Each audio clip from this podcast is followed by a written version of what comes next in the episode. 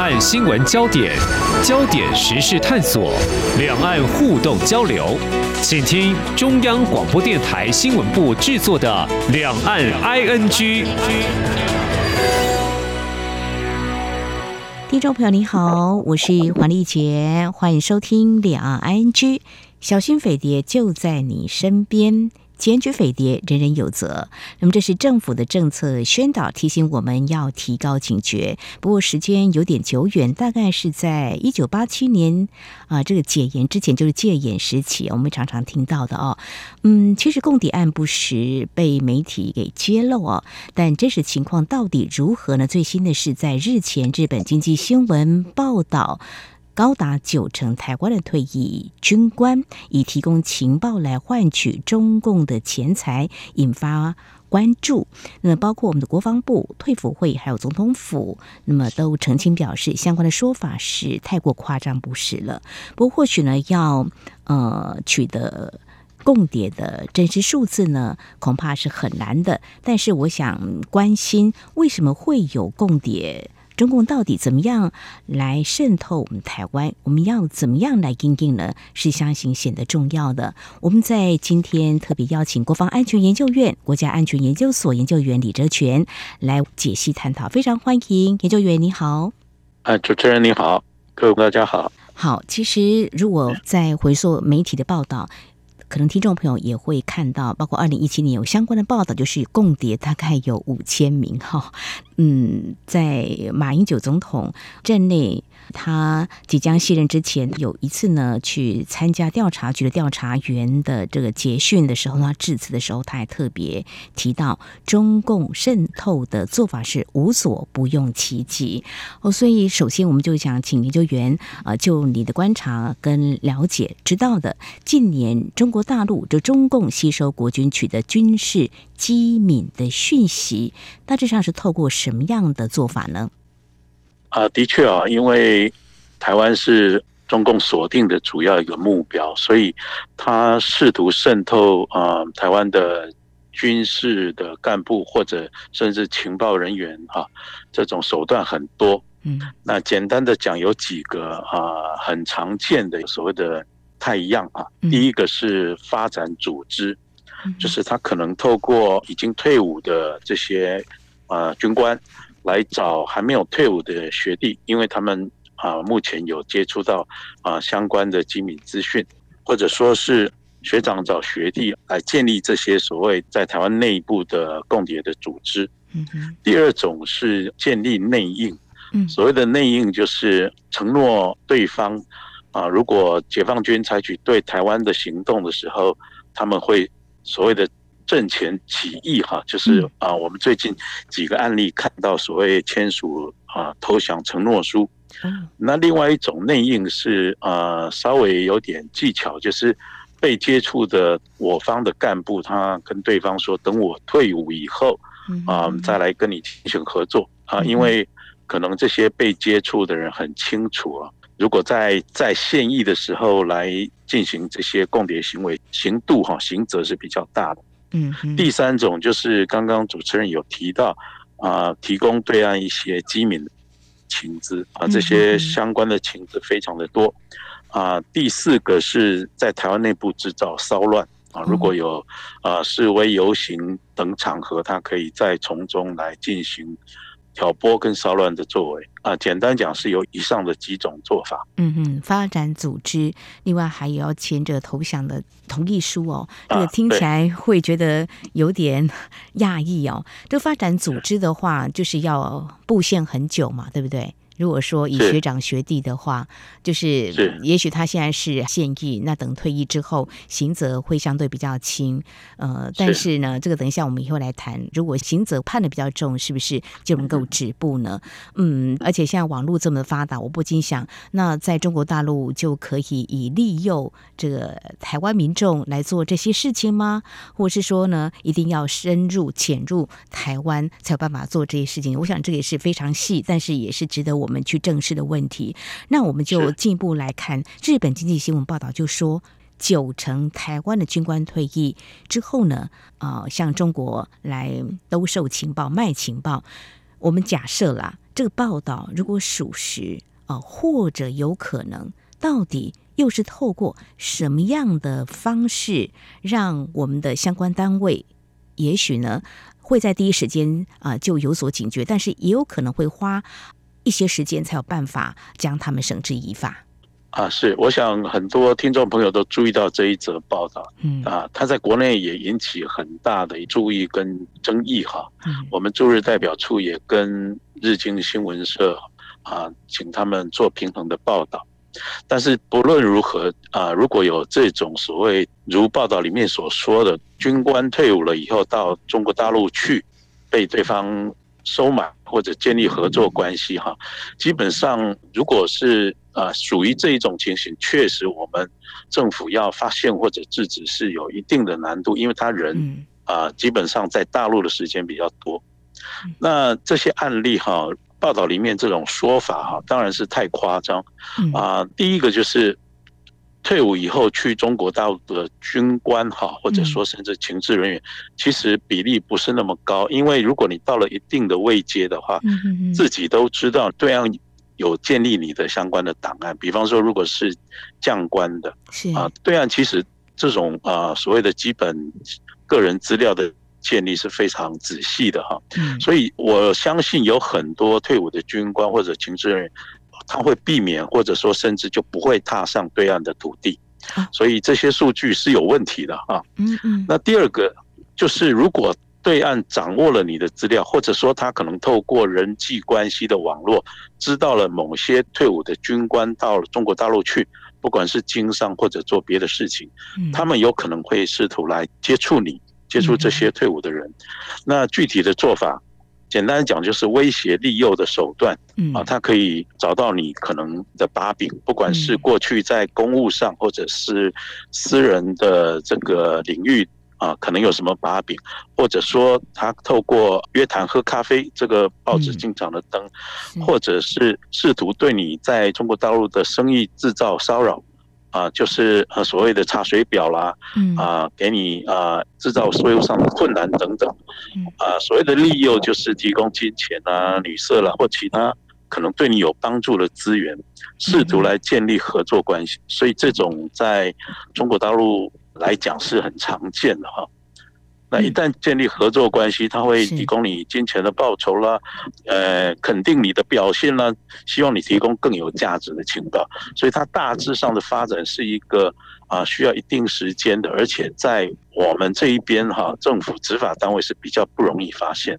听起来呢是啊，有点难以防范哦。就是说，他们能够掌握到，比如说在台湾的军官他们的一些相关资料。包括退役之后要掌握这个真的是很不容易啊！我们相信呢，我们的国军单位也会有一定程度的防范才是哦。那除了自己军官自己会。知道，其实两岸的主权的问题，大家非常清楚。两岸目前还是敌对状态，对国家的意识是什么？呃，要不要呃去中国大陆？那可能自己心中也有一把尺。还有相关的，我们台湾的，就是我们目前的现行政策，是不是也有让我们的退役军官要前往中国大陆，可能是要一段时间才有办法过去？啊，的确，因为如果在服役期间或者在政府部门。啊，服务的时候啊，有接触到机密讯息的，我们本来就会所谓的列管哈，就是他离开工作以后会列管最高，过去是最高列管三年，嗯，后来在二零一九年啊，经过修法以后，把这个管制的时间拉长到六年。啊，如果印象没错的话，嗯嗯，那另外就是，如果这些退役的军官，尤其是领有啊退休俸的这些军官，啊，如果你触犯了相关的国家安全的这些法令的话，政府是可以把你的这些退俸停止，甚至已经领的可以追缴回来。那这些相关的修法的作为，就是希望能够遏制退伍的这些军官或者情治人员来。触犯这种国家安全的法规。嗯哼，自我要求还有政府的一些相关规范。我想六年的时间就是让你不要再接触一些所谓机密的讯息。现在的讯息差了六年，大概有些资讯或是所谓的情报也不是很管用的话。我们是尽可能来做这方面的一个防范哦。不过就是我们知道国内的形势嘛，我们是民主多元、非常自由，还有两岸情势这几年也有蛮多的变化，不光只是两岸之间互动交流，整个国际形势，包括一些嗯美国对台的一些政策做法，是不是呃这些种种的因素？会比较难防范共谍，当然我们内部就是教育方面也可能是像我刚才提到，在这个戒严时期有小心匪谍就在你身边，之后我们就不太谈“匪”这个字了，谈共谍这样子哈。呃，可能有蛮多因素的，不晓得研究员你会怎么样来看这个防范呢？当然不只是台湾会面临到这样子呃比较难以处理的，其他国家也都会。是，的确啊，就如您刚刚啊所说的哈，其实不只是中国啊，或者甚至啊俄罗斯这些集权国家在进行情报作为或者说间谍的渗透的时候，他们主要的瞄准就是所谓的民主国家的弱点。那事实上，在我们来讲，宪法保障人民的言论自由、集会结社自由是。天经地义的事，但是我们倒过来看，所谓中国对台湾的这些间谍作为的时候，从他的角度来看，这些恰好就是他可以利用的部分。嗯，所以我觉得不妨倒过来看，就是啊，为什么这些所谓的间谍的事件哈不容易防范？第一个就是。就像习近平讲过很多遍，他希望能够达成所谓的国家的统一，那当然台湾就是主要的目标。所以啊，以中国的这些情报、情治部门来讲，他们投注了大量的人力跟资源。嗯啊，试图对台湾进行各种渗透或者侵收，这是第一个啊原因哈，因为他之所以不容易防范，因为这本来就是他的工作重点。嗯，第二个原因是，嗯，您刚刚也有说到一些哈，就是基本上因为两岸之间的一些历史的纠葛跟特殊的关系哈，所以目前我国中华民国的呃法治的架构哈。尤其是宪法，基本上是一九四六年在南京政府的时候制定的，所以依照我们宪法的架构，你所谓的中国大陆地区还是中华民国的一部分，所以这个对中国的情治部门来讲，变成一个可以利用的机会，因为就算你跟对岸去合作，但是在宪法的概念上，中国大陆不是外国，所以它没有所谓的外患罪的问题。所以他们认为这是一个可以利用的问题。第三个就是您讲到啊，民主自由国家哈，例如以台湾来讲，其实有民众认为说，他心里面向往的所谓大中国的思想，他支持两岸的统一等等，这些在宪法的保障之下，是人民的言论的自由、思想的自由，甚至他即使成立一个组织来所谓的推动或主张两岸的统一，这些。都是人民的集会结社自由，可是毕竟两岸之间现在是敌对的状态，而且朝野的立委都有共识，所以在二零一九年经过修法之后，啊，所谓的国安五法的修法，啊，已经把它加进去了。中国大陆地区、香港、澳门地区，啊，是所谓的属于境外敌对势力，所以如果你是出于跟境外敌对势力的合作，意图来对台湾的国家安全造成伤害的话，我想这已经超出了所谓的言论自由跟集会结社自由。嗯，那但是有不少人是试图在这个模糊地带进行操作，所以这种共谍的案例是不容易遏制的。嗯哼，就像我们新闻媒体所谓的采访自由、新闻自由，是不是跟这个国家安全有互相抵触？到底是要呃无限上纲的新闻自由，还是国家安全为重？这个其实在，在嗯我们有时候在采访类似的新闻的时候，我们也常常会问自己，也常常啊也会跟一些学者在交换类似的一切，就新闻自由或者是民主自由，但是它是不是就是毫无限制？我想这也是在今天我们探讨这个议题的时候，也是可以思考。的一个面向。好，这是在节目的前半阶段，我们非常谢谢国防安全研究院国家安全研究所研究员李哲全，我们解析啊，日媒啊报道九成的台湾军官退役之后前往中国兜售情报哦，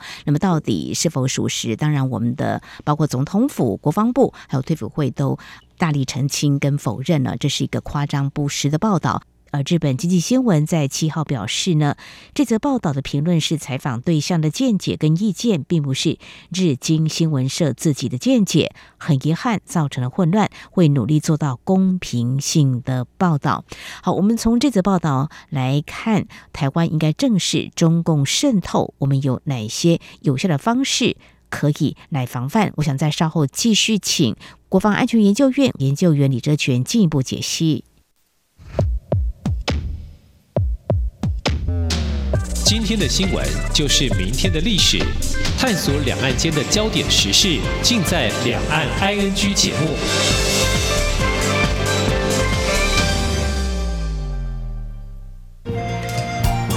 是阳光，翅膀打开了世界之窗；是阳光，翅膀环绕着地球飞翔。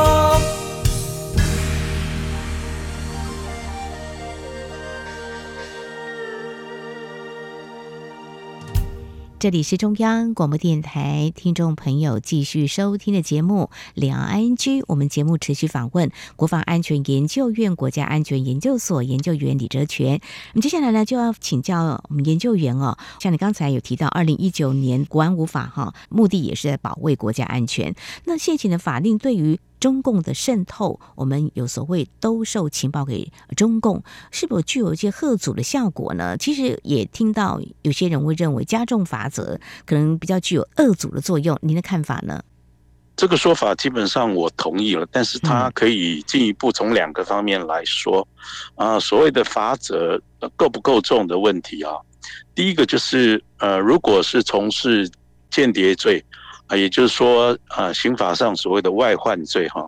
啊，假如真的是依据外患罪的刑责来讲，它是够的。但是问题是，啊，刚刚提到哈，跟中国大陆合作算不算外患罪？在宪法的架构上不算哈。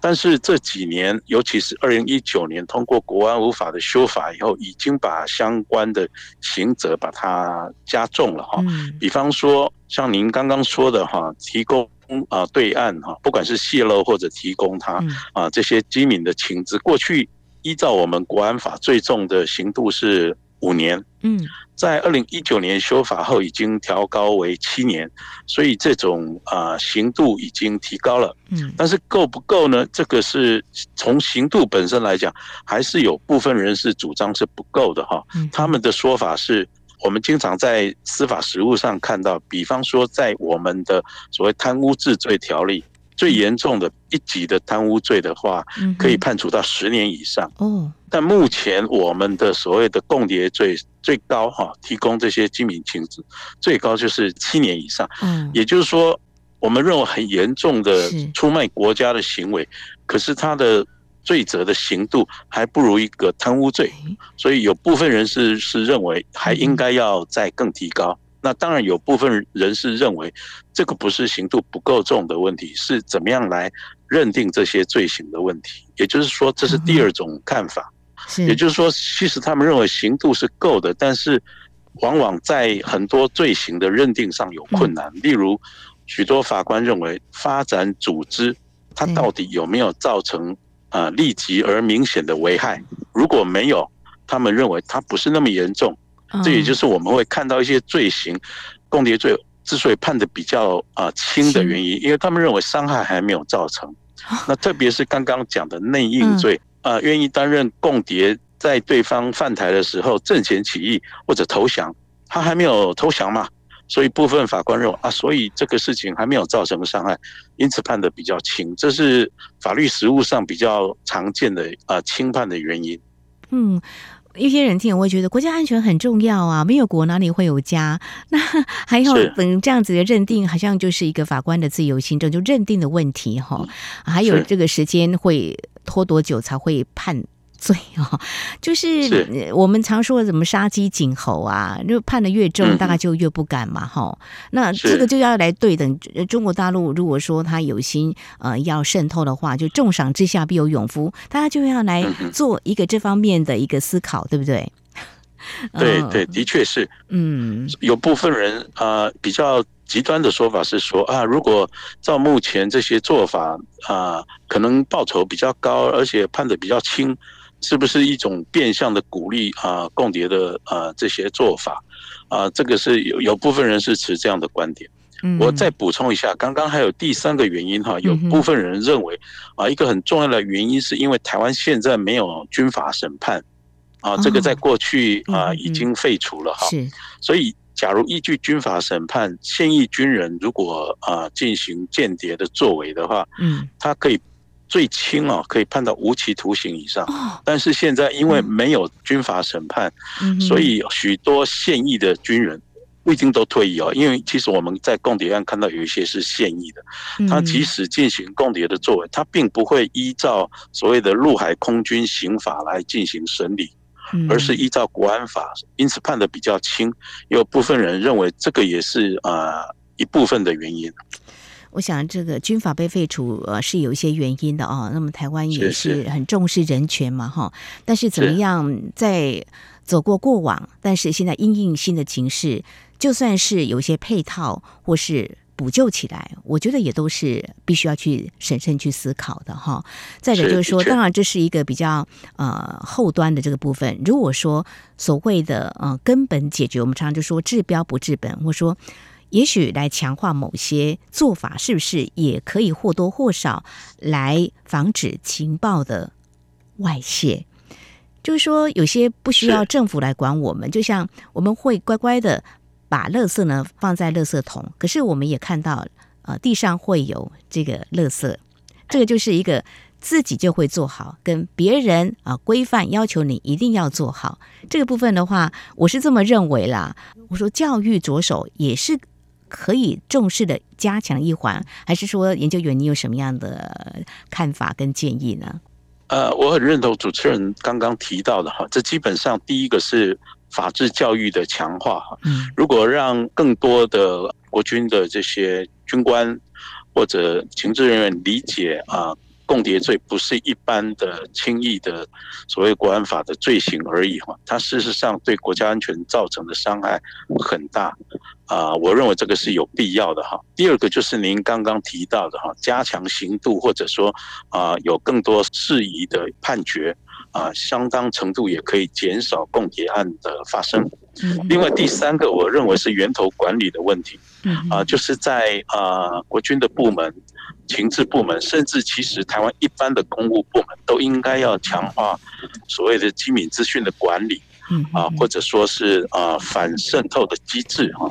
那反渗透其实国内有一部分人比较敏感哈，他们认为这个就是白色啊恐怖时期的这个保密防谍，其实并不是这样啊。那是因为这几年啊老共对台湾的这种情治渗透的作为越来越严重。啊，世界各国对于这种集权国家的渗透都已经采取很多法律跟实务的作为，所以我认为台湾也应该在这些相关国安单位的内部要有更有效的啊反制渗透的一个机制，这个是有必要的。嗯哼，因应整个形势的变化，我们也要有新的思维，才能够有效的来做一些防范哈。好，呃，接下来我们还是要谈刚才我们提到这个啊、呃，日本经济新闻这一则的报道说有九成哦，当然我们的总统府啊、呃、也已经对外澄清了，甚至也让我们的退服会的官员呢震怒哦，真的是一个胡说八道的啊、呃、这个讯息啊。但是如果就这个消息可信度来说，嗯，会不会？可能啦，是会中共散布所谓的假消息，进行所谓的反宣传，嗯，来进行所谓的这几年大家会常听到认知作战吗？您个人的看法是怎么样呢？是因为这一则报道里面，他受访者用的是化名，他还有提到所谓的军中知情的人士哈，但是也都没有名字，嗯，所以。啊，我们并不知道这个报道是不是有足够的客观，有进行新闻的这必要的验证的程序啊，看起来可能没有哈。嗯嗯。但是就如同您说的哈，在逻辑上来讲，如果啊，对岸想要进行不管是资讯战的啊作为，或者认知战的作为，或者假讯息的作为，在逻辑上是有可能的哈。嗯。因为利用啊媒体所谓的新闻报道的自由。嗯哼，经过设计啊，或者说啊安排，提供啊所谓的匿名的采访啊，在操作上是做得到的哈。嗯。另外，在过去几年，我们也看到这个都上过新闻，台湾有部分的所谓的纸媒体啊，就是手指头的纸哈。嗯。他们可能透过登记，因为台湾很自由，他就成立一个呃网络媒体。嗯。那他的工作就是去传播啊老共希望他们传播的讯息。透过新闻转传播的效应，把这种宣传的效果扩大。啊，这个在过去几年蛮严重的。后来啊，政府部门发现以后进行处理。我认为现在这种状况比较少。嗯，但是我们还是觉得假讯息或认知战的这种操作是一直存在的。嗯哼，所以呢，我觉得政府有必要时候出手也是应该的，做一些管理嘛。毕竟现在这个情况真的是有益于以往。还有谈到媒体，我自己本身是新闻的从业人员，当我们看到这个讯息的时候，也跟同事在讨论为什么没有查证呢？呃，其实有很多面向啊，也许我们的呃新闻传播的学者呢，也可以嗯来想想看，要怎么样来立一个比较好的一个机制的管制，因为现在的媒体竞争太激烈了。那有时候抢快，或者说根本不经查证就这样报道，很耸动。但是呢，你看这几天就是也引发了媒体的外界高度关注。那么相关人员也都说话了哦。呃，我觉得关心是好事，就是大家可以把这个问题再正视哦。那最后就看要防杜散播军事假消息，曾经有要想要立法了哈。这个立法的看法，我们刚刚其实有触及到，就是说呃会不会抵触到新闻自由啦？研究员，您有什么样的建议？防治假讯息，呃，世界各国这几年都是重点的一个项目，哈，嗯，所以一般的做法，我们会先看第一个，啊，假讯息的出现还有散播，它是不是啊有故意或者恶意？嗯，啊，假如没有，例如他认为他只是提醒家人注意，比方说疫苗的问题等等，他可能不会被认为是一种恶意的作为。另外，第二个就是是不是有造成实际的伤害？嗯，也就是说，假讯息要变成一个犯罪，基本上要有三个要素：第一个，它是假的，它是错的；第二个，制造或传播的人是有恶意的；第三个，它还造成了实际的伤害。国际间大概都是照这样的原则来处理。如果这些要件都具备的话，那它可能构成一个呃法律上要来进行啊、呃、处罚、裁罚的行为。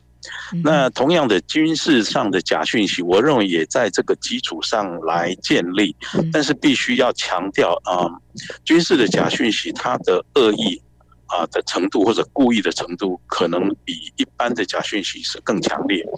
那它可能造成的伤害其实可能是更大的。是，所以我认为啊，立法部门在进行相关的思考的时候，可以依据一般假讯息的基础，但是从这种意图的认定，还有所谓的伤害的认定，啊，采取比较预防性的，因为很多国安的伤害哈，不能等到它造成伤害才来认定啊，比较预防性的角度啊来进行立法。嗯哼，我觉得预防真的很重要。我套一句，在过去这两三年的我们防疫就超前部署一样的很重要。所以，嗯，国防安全呢，的确是在最近大家在讨论这个《全民防卫动员准备法》修法呢，嗯，事实上引发大家的不同的意见呢。我觉得有讨论是一件好事哦。表示大家也是关心关注这个问题哦，希望大家能够理性来看待当前很多事情的一些变化，或许不是像我们以前看到的，现在都有一些，包括网络这么的发达，